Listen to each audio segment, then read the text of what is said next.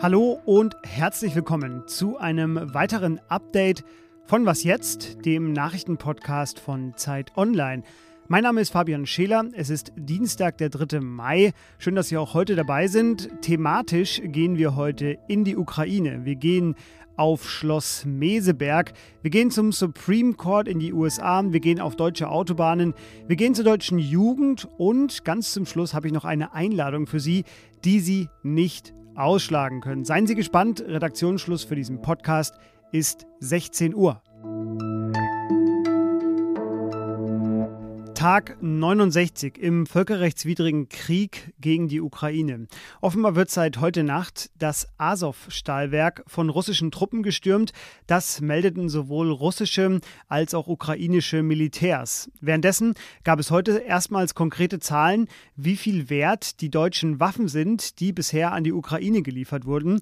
Aus Deutschland kamen demnach Rüstungsgüter und Munition im Wert von 192 Millionen Euro. Das ging aus einer Anfrage der Linken an die Bundesregierung hervor.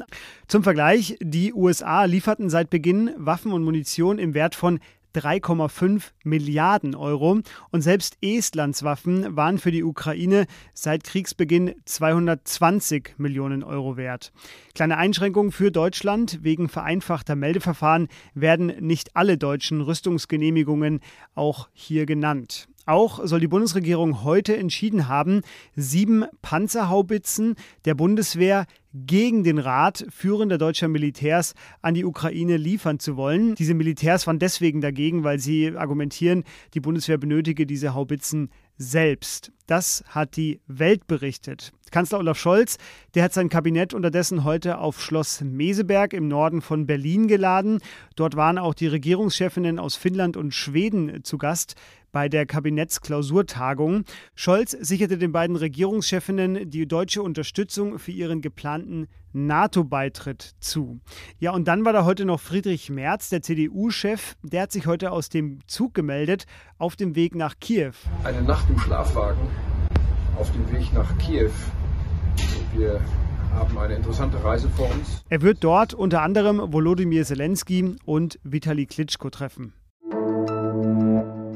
Roe versus Wade. Das dürfte den meisten von Ihnen vielleicht weniger sagen, aber Sie hören es ja schon raus. Es geht um ein Justizverfahren. Es ist schon etwas älter, von 1973, aber es ist nicht weniger bedeutend.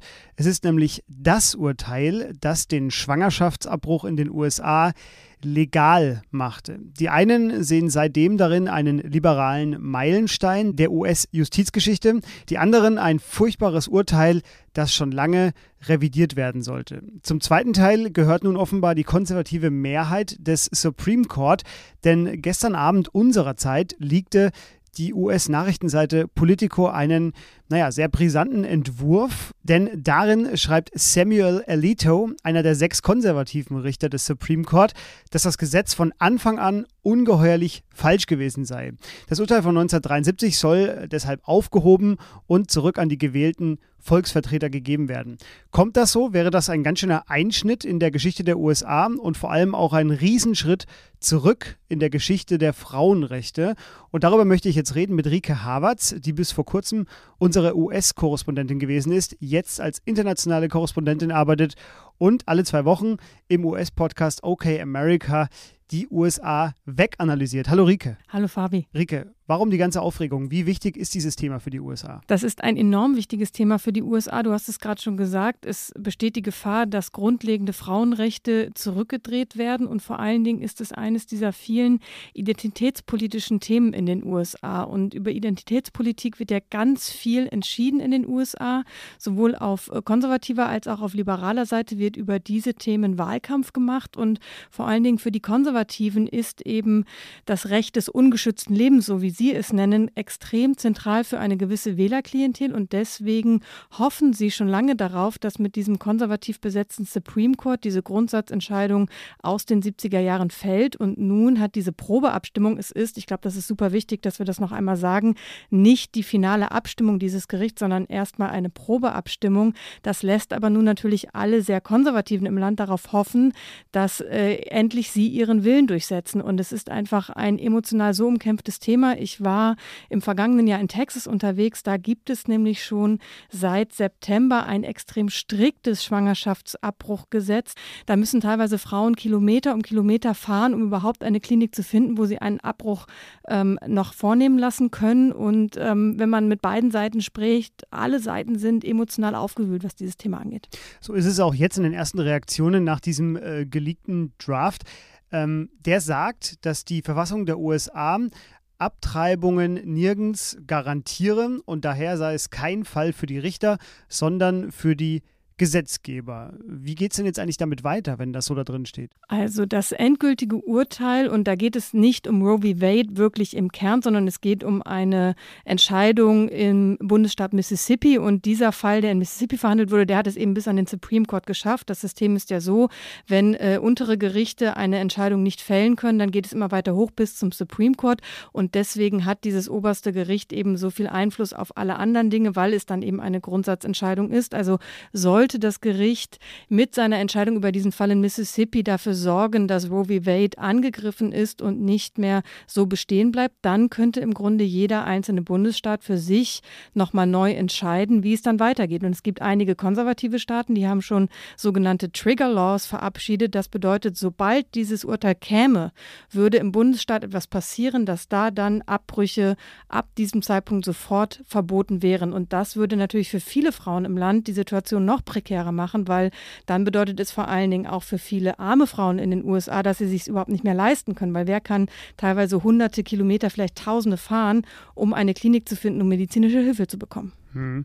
Das Dokument, aus dem Politico jetzt zitiert, das trägt auch ein Datum, nämlich den 10. Februar. Also ist schon ein bisschen älter. Es ist auch gut möglich, dass sich seitdem vielleicht auch noch was getan hat.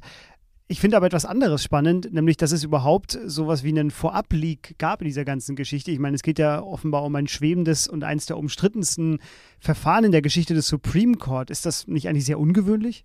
Es ist extrem ungewöhnlich, das ist auch sehr lange Zeit nicht passiert und das ist unabhängig von diesem konkreten Fall, glaube ich, das zweite Drama, nämlich dass es die ähm, Glaubwürdigkeit des Gerichts angreift. Der Supreme Court steht eh schon in dem Ruf, eigentlich nicht mehr wirklich unabhängig zu sein, was er eigentlich sein soll, weil die Richterposten eben von den Präsidenten besetzt werden und diese immer politisch entscheiden, wen sie dorthin setzen. Deswegen gibt es gerade eine 6 zu 3 eher konservative Mehrheit, weil Donald Trump, Ex-Präsident, drei Posten neu besetzen konnte und er sie natürlich nach seinen politischen Vorstellungen besetzt hat.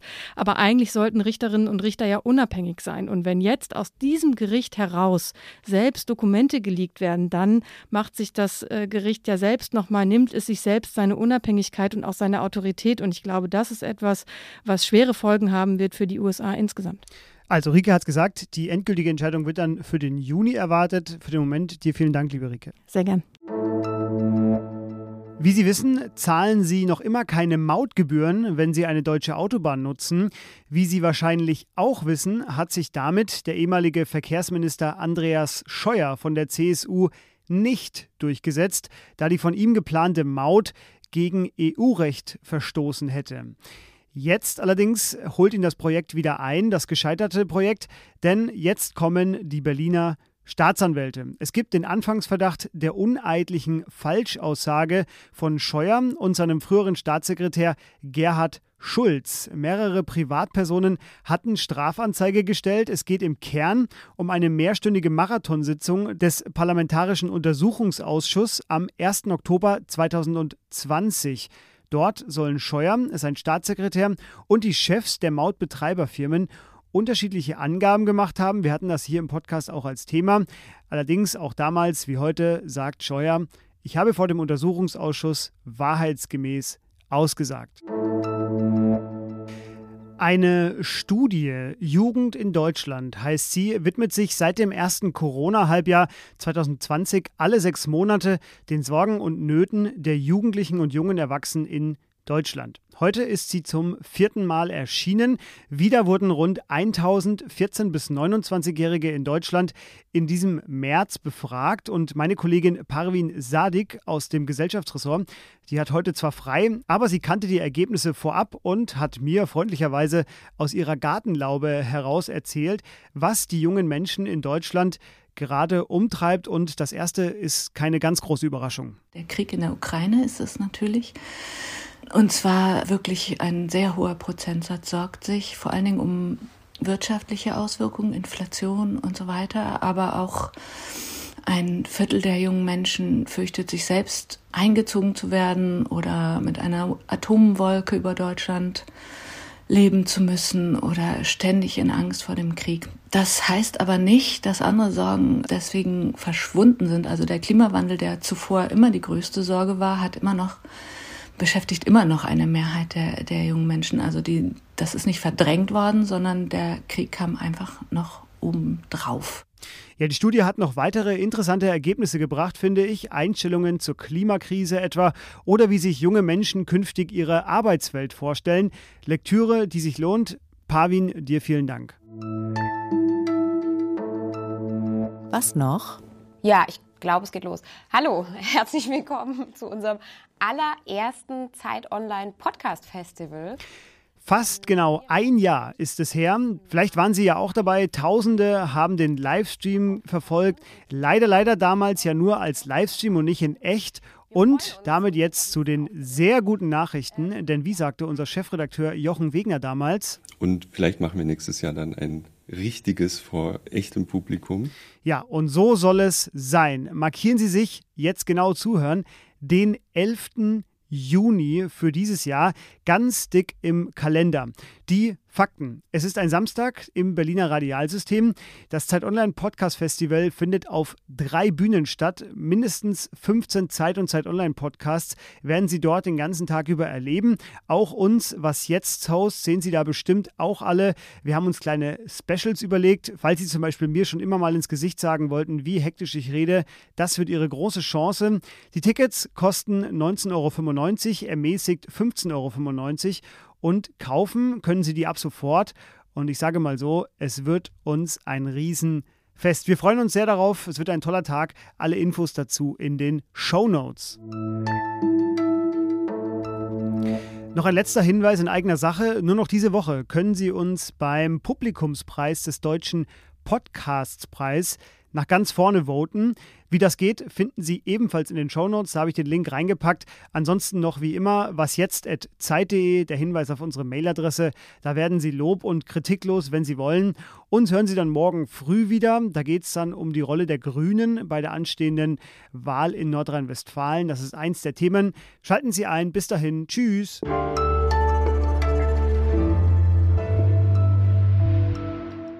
So strange zusammen ja, im Studio. Es ist äh, total ungewohnt. Das, ich war jetzt wirklich seit, seit zwei Jahren, mehr als zwei Jahren haben wir das nicht mehr gemacht. Aber so haben wir angefangen. So haben wir mal angefangen. Und sehr auch schön. noch wir hier im Gründungsteam. Ja, sehr schön, sehr schön, sehr schön.